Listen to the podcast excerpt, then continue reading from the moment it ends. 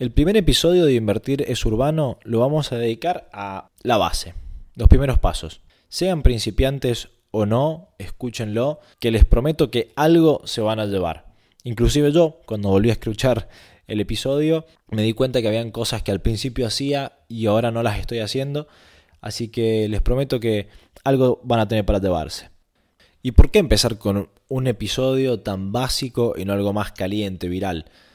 Porque no les quiero mentir Creo que, como todo en la vida, los cimientos fuertes hacen la diferencia, sobre todo cuando pasa el tiempo. Te das cuenta que tener cimientos fuertes es la clave. Entonces, estos son los tips para empezar, digamos, un paso anterior todavía, para empezar a, crear estos cimientos, sacados básicamente de mi experiencia personal y en introspectiva, pensando qué me hubiera gustado que me dijeran el día que decidí entrar en este mundo. Sin más que spoilear, los espero en el programa.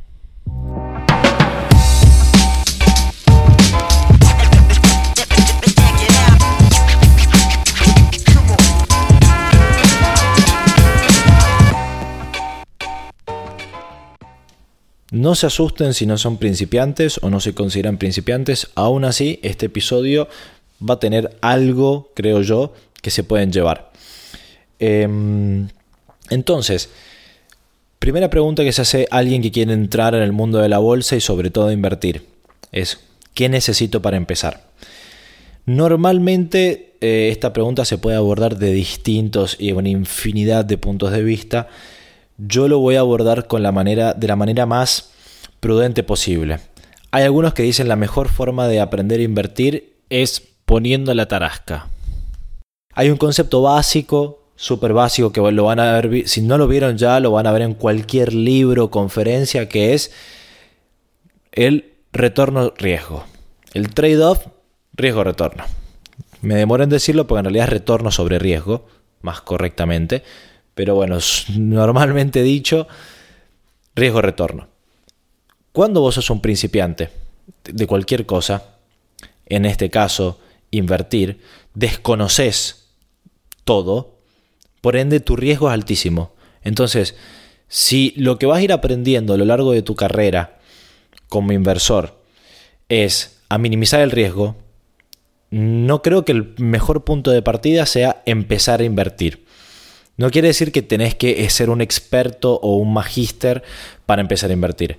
Pero si lo podés retrasar un poco, dado que la curva de aprendizaje al principio cada pequeña cosa que vas incorporando te aporta mucho valor, por ende cada pequeña cosa al principio te reduce el riesgo.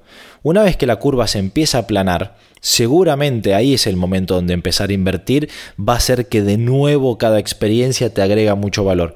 Pero ¿para qué empezar arriesgando dinero y pasándola mal? Cuando puedes minimizar mucho de todo ese riesgo en poco tiempo antes de empezar a invertir.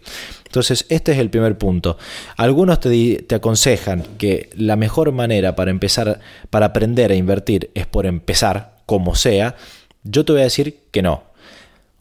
Aclaración de nuevo, no quiere decir que hay que ser un magíster en cualquier cosa o esperar una vida, porque nunca va a ser el momento ideal, es como ser padre esto, nunca es el momento ideal para tener un hijo, nunca va a ser el momento ideal para entrar a bolsa. Porque si está subiendo, porque está subiendo y está llegando al pico. Porque si está bajando, porque no sabemos cuándo es el, piso. Porque si está todo muy tranquilo, en cualquier momento te, te, llega un cisne negro. Porque si está todo negro, porque no sabes. Entonces, nunca va a ser el momento ideal para entrar. Pero yo creo que ahora, si sos principiante, si estás empezando de cero, no es el momento. Segunda cosa. Bueno, entonces si no tengo que empezar a invertir ya, ¿cómo hago para empezar? Yo creo que lo, fundamental, y esto es muy personal de cada uno, dependiendo de sus otras actividades, sus ganas, su interés, también un poco su talento. No, no sabes si sos talentoso en algo hasta que lo intentás. Pero lo fundamental es decir, ok, ¿en qué creo yo que soy bueno? Y empezar por ese lado. Me explico. Soy muy bueno con los números. Bueno, entonces empezá viendo los números. Metete a ver las noticias, cuánto sube, cuánto baja. Tal vez de esa manera empezás a ver vos patrones o empezás a tener ideas. O, por ejemplo, no sé, soy muy buen abogado. Bueno, empezá viendo noticias ligadas a lo legal de acciones, de private capital, de, lo que sea, de forex. Entonces dices, bueno, soy, soy abogado, soy muy bueno con la parte legal. Entonces una nueva ley dice que van a prohibir las criptomonedas en todo el mundo. Te metes, decís, uh, mira, pero sí, en realidad la noticia no era como decía porque la ley está escrita de tal manera. Entonces de esa manera se te hace más natural cuando vos entras, entras a un mundo nuevo, empezar, partir desde tu zona de confort, que es eh, un poco lo que traes ya con vos a este nuevo mundo. Esto es para hacerlo más ameno y para lograr el segundo objetivo, que es una cierta regularidad. Entonces el primer punto es, a ver, ¿en qué soy bueno y cómo puedo usar esto para climatizarme, aclimatarme? Perdón la, con el italiano, ahora que trabajo en italiano, en inglés, se me mezclan un poco las palabras para empezar a aclimatarte. Empezar por lo que sos buenos y aplicarlo un poco a los mercados. De esta manera se te va a hacer más difícil, se te va a hacer más placentero y vas a lograr el segundo punto, que es la regularidad. Como tocar la guitarra. si vos no tocas todos los días, aunque sea 15 minutos la guitarra, es muy difícil que un día te pongas 7 horas seguidas a tocar la guitarra. Segunda cosa, la regularidad si vos te haces un atracón de bolsa, llega un momento que se te mezclan los números, que no entendés nada, que estás agotado. Entonces deja de ser placentero. Fundamental, al principio, si lo tomas como un hobby o estás tratando de cambiar de carrera, es que le encontrés el lado placentero. La regularidad va a ser que vos todos los días tengas una cuotita de esto que te gusta, pero con la regularidad también no vas a tener estos atracones donde al final adquirís el 5% de las 7 horas. Si vos estás 15 minutos, media hora, una hora, todos los días, una vez a la semana, durante un año, tres veces por semana, viernes, sábado, domingo, cuando tengo tiempo libre, cuando sea, pero una cierta regularidad. Esto te va a generar un hábito, que en la bolsa es fundamental, en, las inversiones y en el mundo financiero es fundamental tener hábitos, porque todo lo que vos puedas automatizar eh, te quita trabajo te da más tiempo, te hace más productivo, minimiza riesgos, por ende minimiza costos. Por ende maximiza ganancias. Entonces, todo lo que vos puedas automatizar, en este caso es una cierta regularidad. Al mismo tiempo, es cuando vos vas aprendiendo de apuchitos, vas a ir adquiriendo inconscientemente las cosas. Entonces, si bien hay, una, hay, hay, cosas y cosas, o sea, si vos lees un libro, es mejor que en vez de 15 minutos le dediques una hora, porque los 15 minutos de lectura leíste dos párrafos, pero hay otras cosas como seguir las noticias, como hojear tu watch list, tu potencial portafolio, o como fijarte cuáles fueron las noticias más importantes del día, o cada tanto indagar a ver cuál es la relación entre el oro y el Bitcoin. Todas estas cosas, si vos lo haces con una cierta regularidad, vas a ir inconscientemente adquiriendo distintas capacidades y no va a ser tan forzoso, porque de nuevo tiene que ser algo que te guste, que sea placentero.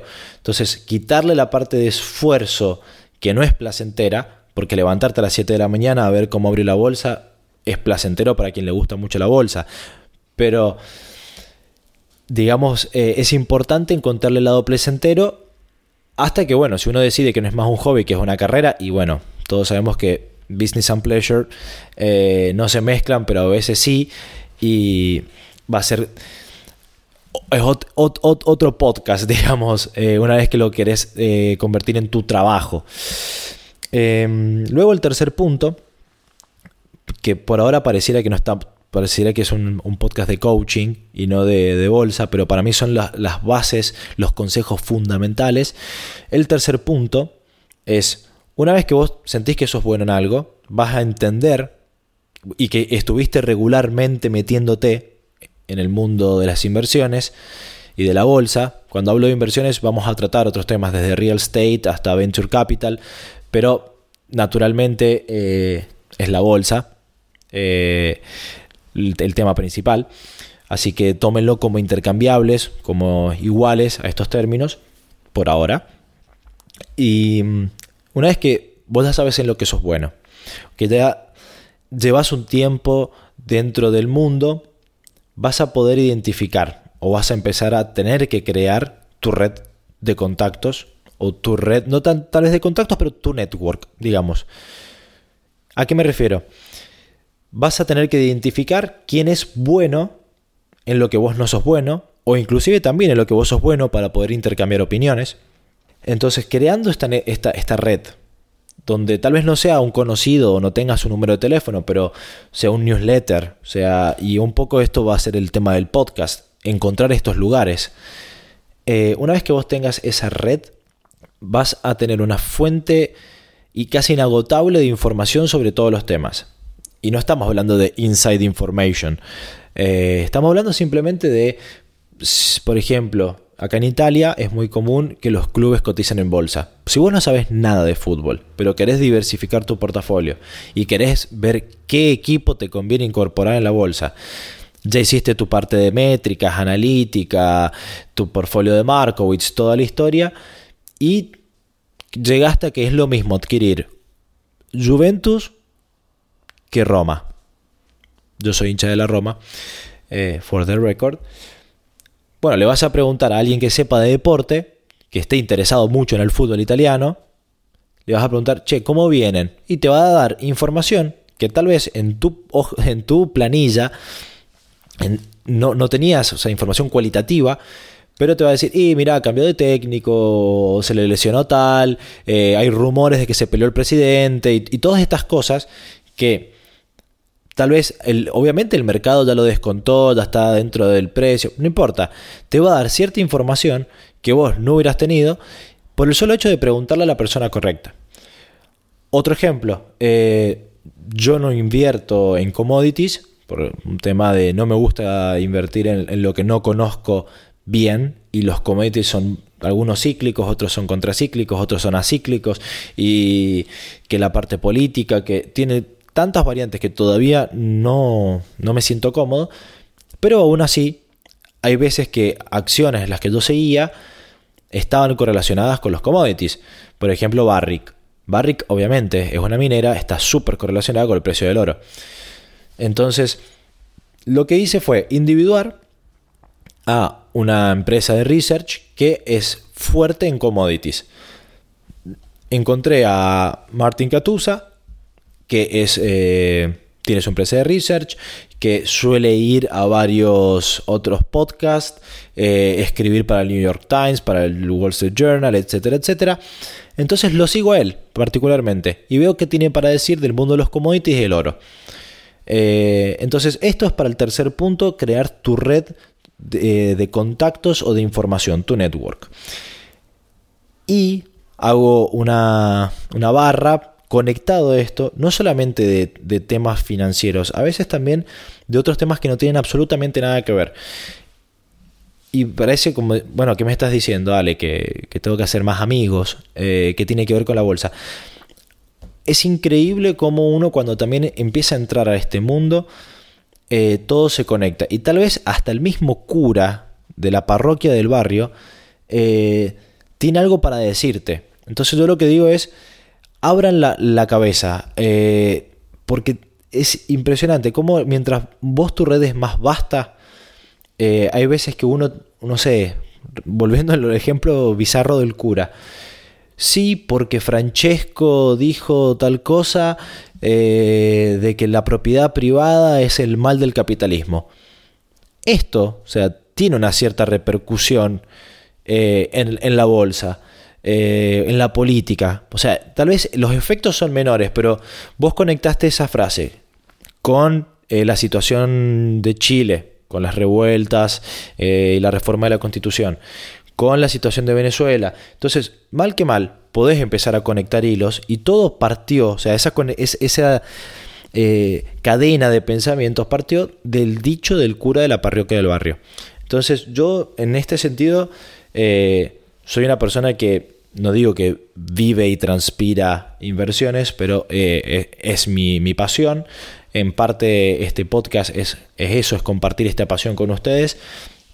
Y obviamente el día de mañana, eh, cuando formemos la, la consultora, eh, digamos, tener un cierto público cautivo. No les voy a mentir, eh, es también un proyecto como todo en esta vida, un poco la, marca personal y, pensando futuro.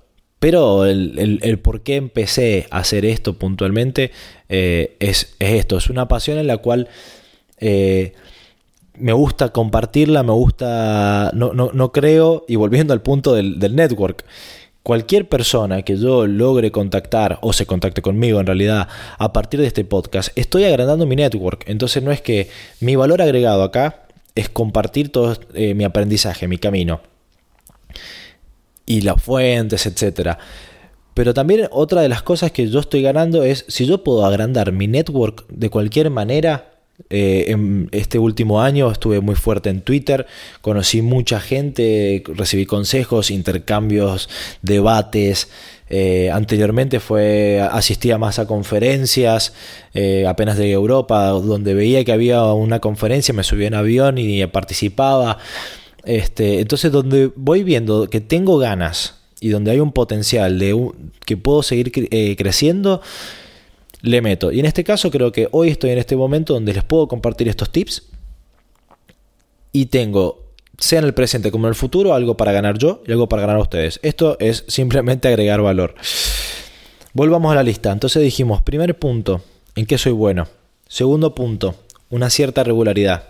Tercer punto, crear una red, un network. Cuarto punto, fundamental, no sé si el más fundamental de todos, pero Rosa. Leer, leer, leer. No estoy repitiendo. Leer teoría. Eh, más o menos, pero tener un, un, mínimo entendimiento del lenguaje de qué es lo que están pensando los demás. Tal vez a vos no te gusta la teoría, sos un heterodoxo, eh, supremacista, lo que vos seas, pero leer el, lenguaje, los pensamientos del común denominador de los integrantes de este mundillo te va a ser útil, sea porque lo querés adquirir o para, comprender y empatizar con los demás. Entonces, leer, leer, leer, leer teoría. Segundo, leer, leer las noticias. De nuevo, no crees sos un escéptico, no importa, a ver qué es lo que están leyendo los otros, en base a qué los demás están tomando decisiones. Y si no, digamos pensando en positivo, eh, informate, tenés que estar informado. Eh, es una forma también de, de aprender, leer las noticias. Vas a ir viendo el lenguaje, vas a ir viendo los números, qué números se repiten, qué indicadores se repiten, qué noticias tienen más impacto que otras. Eh, entonces, de nuevo, todo se conecta. Con una cierta regularidad, vos lees las noticias, vas a ir aprendiendo, vas a ir entendiendo, te vas a ir metiendo. En fin, Tercer, leer. Lee otras cosas. No solamente teoría de las noticias. Lee otras cosas. Por ejemplo, hace poco em, un economista que sigo, Lynn Alden, eh, crack, que en realidad ella no es economista de carrera, es economista de, de, vida, eh, es ingeniera me parece, pero eh, sus análisis macroeconómicos para mí son, te vuelan la cabeza. Y ella me dio un consejo. Eh, dijo, llegas a un punto donde leer teoría es como muy intrincado porque cada una tiene sus, supuestos, sus, aplicaciones, sus, sus marcos, etcétera, etcétera. Dice, y aprende de la experiencia de los demás y de las anécdotas. Y ella ah, decía algo que me pareció súper súper simpático. Dice, la memoria anecdótica es fuertísima. Dice, yo tal vez no me acuerdo qué fue lo que leí, pero me acuerdo que estaba en tal lado tomando tal café con tal persona y, pasó tal cosa. Y es verdad. Dice, si vos logras conectar las dos cosas, la memoria anecdótica con el concepto, dice, tenés una, una fuente accesible, eh, súper em, reliable, me sale, em, creíble, sí, digámosle. ¿Por qué? Porque es verdad, cuando a veces uno se, se acuerda de la teoría, pero te falta una parte de las fórmulas, por decir. En cambio, de esta manera, vos, la anécdota te, es tan fuerte, la memoria anecdótica, que te, te permite acordarte exactamente lo que decía. Entonces, en vez de estudiarte una definición, eh, cuando uno está operando opciones, eh, la construcción debe ser paulatina y dinámica.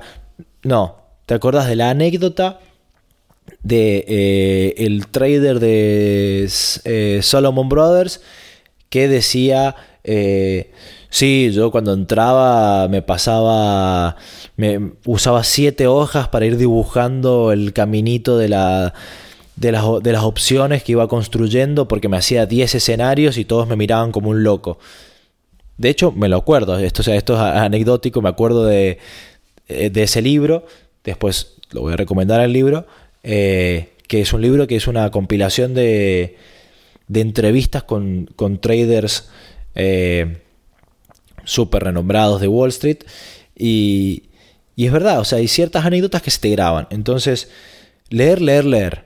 Leer teoría, leer las noticias y leer otras cosas. A veces no tan conectadas. O sea, pueden leer Homo Sapiens como leer de, The New Market Wizards, que es este libro que, que les comentaba primero.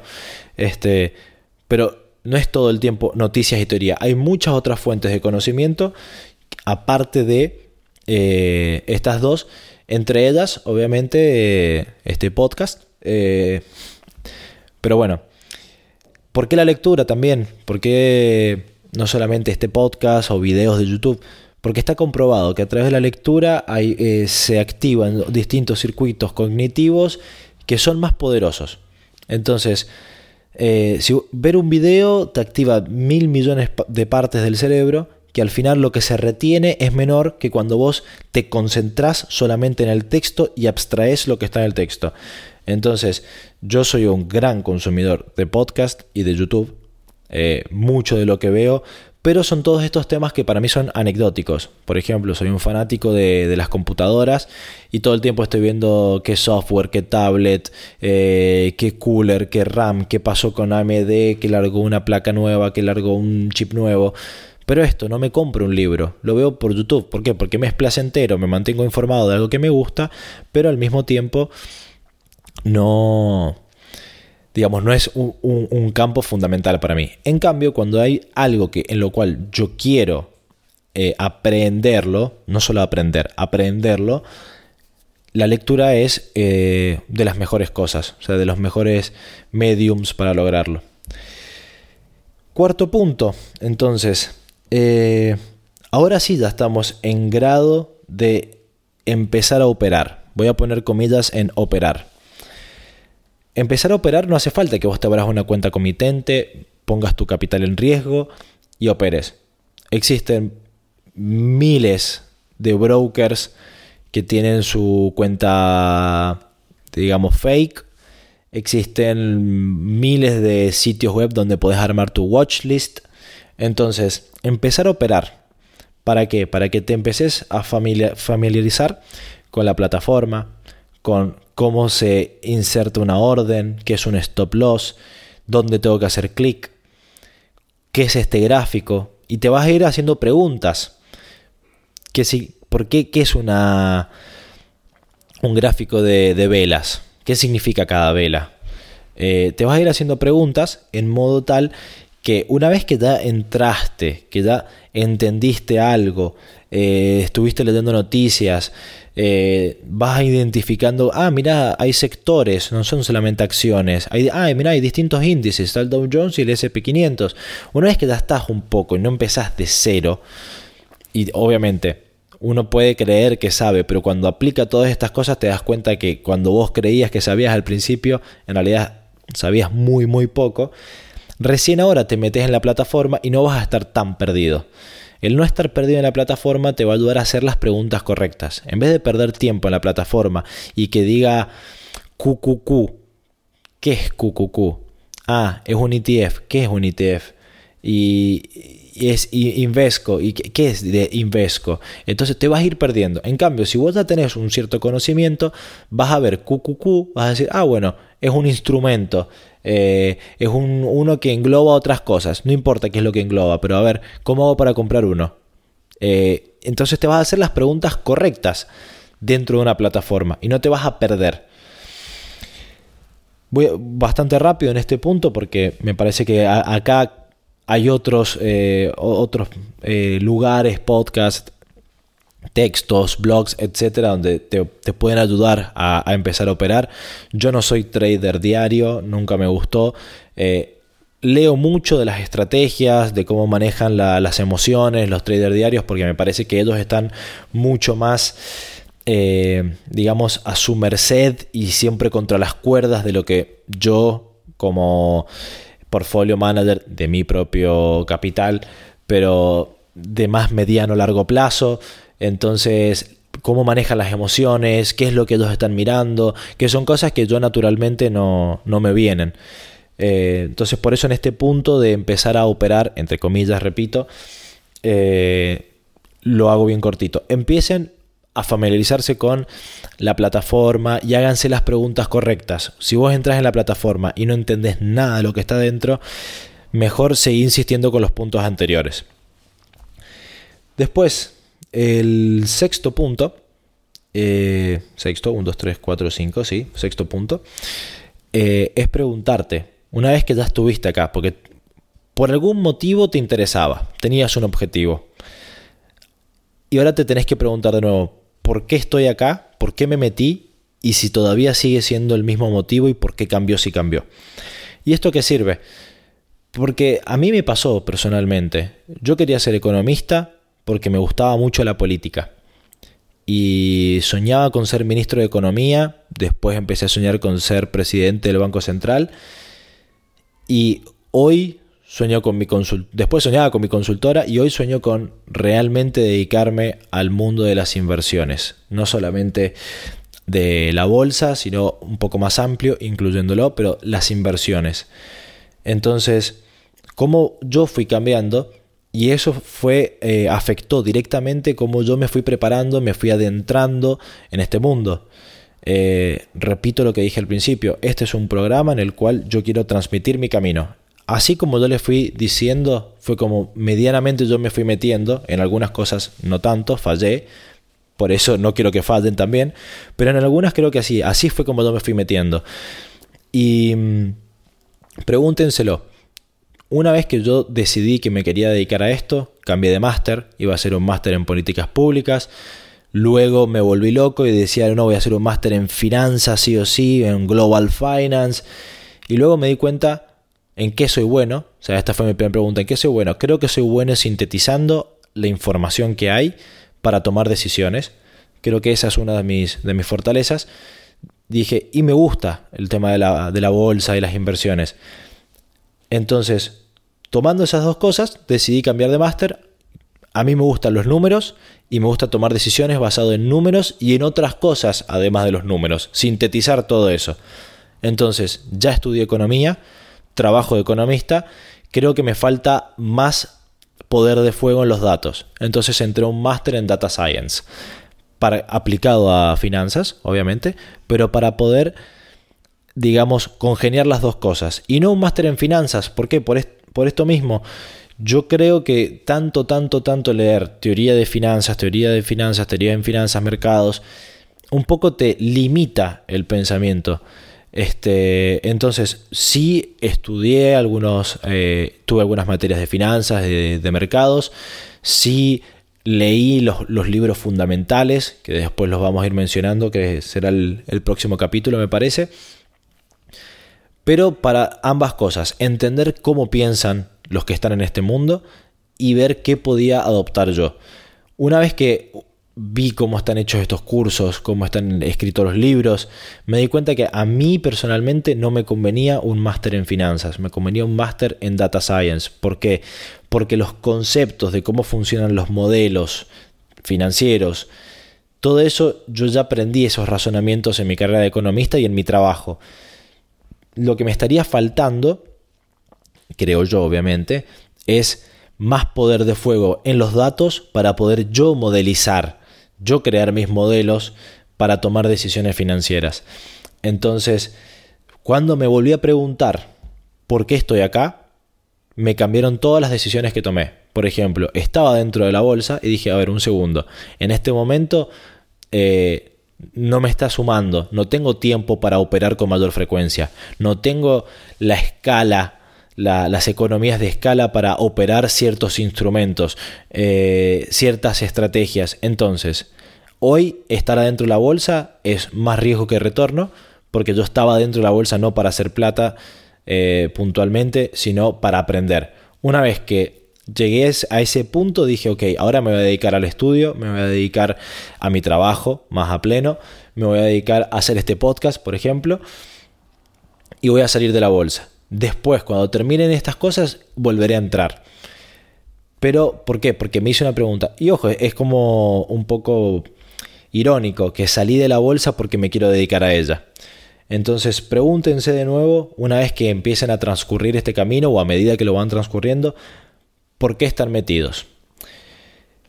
Entonces, vamos cerrando. Eh, lo digo ahora, igual va a ser un poco variable, pero eh, el largo, la duración de los capítulos va a ser aproximadamente entre 40 y 45 minutos, o eso es lo que espero. Eh, habrán otros tipos de formato. Me gustaría hacer algunas entrevistas. me gustaría hacer algún debate alguna vez con más de un invitado. También me gustaría a veces tocar temas mucho más específicos, un solo libro, que una cosa que pasó en el mercado.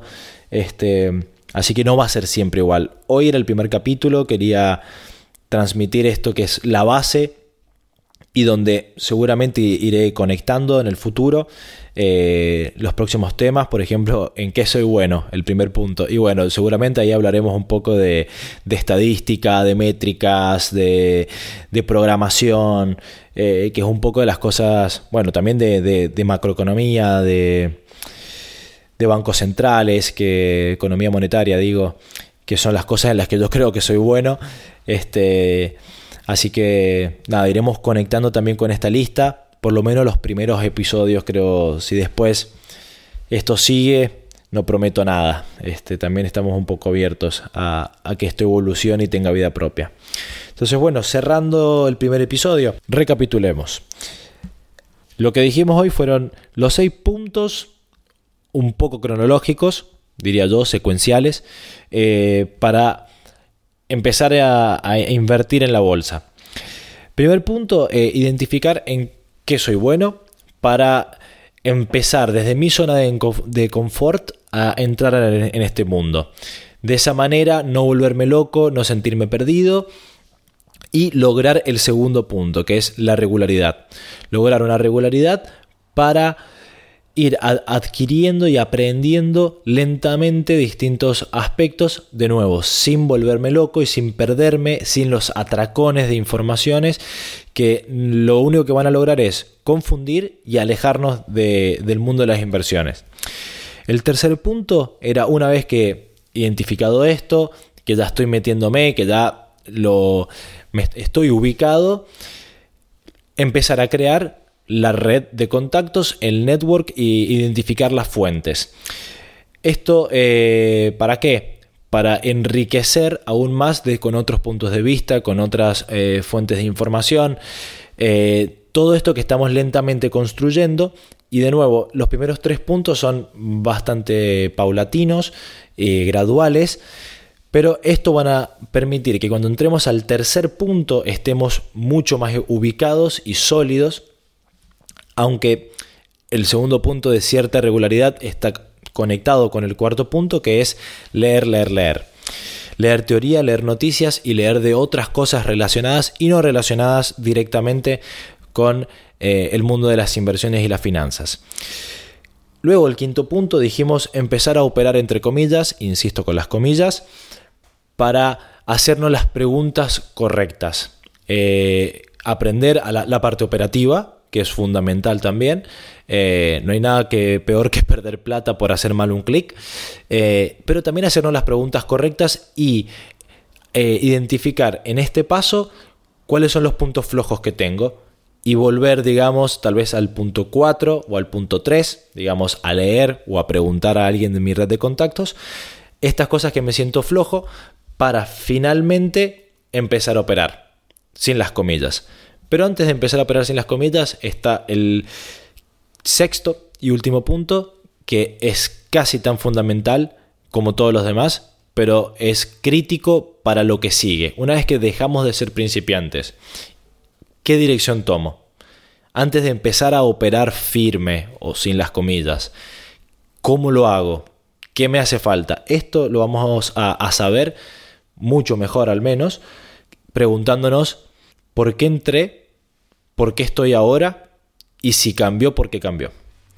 Bueno, muchas gracias, espero que les haya gustado el primer episodio. Yo soy Alejandro Abraham, me pueden seguir en Twitter o a través de mi página personal alessandroarc.com, mi Twitter arroba alessandro-arc.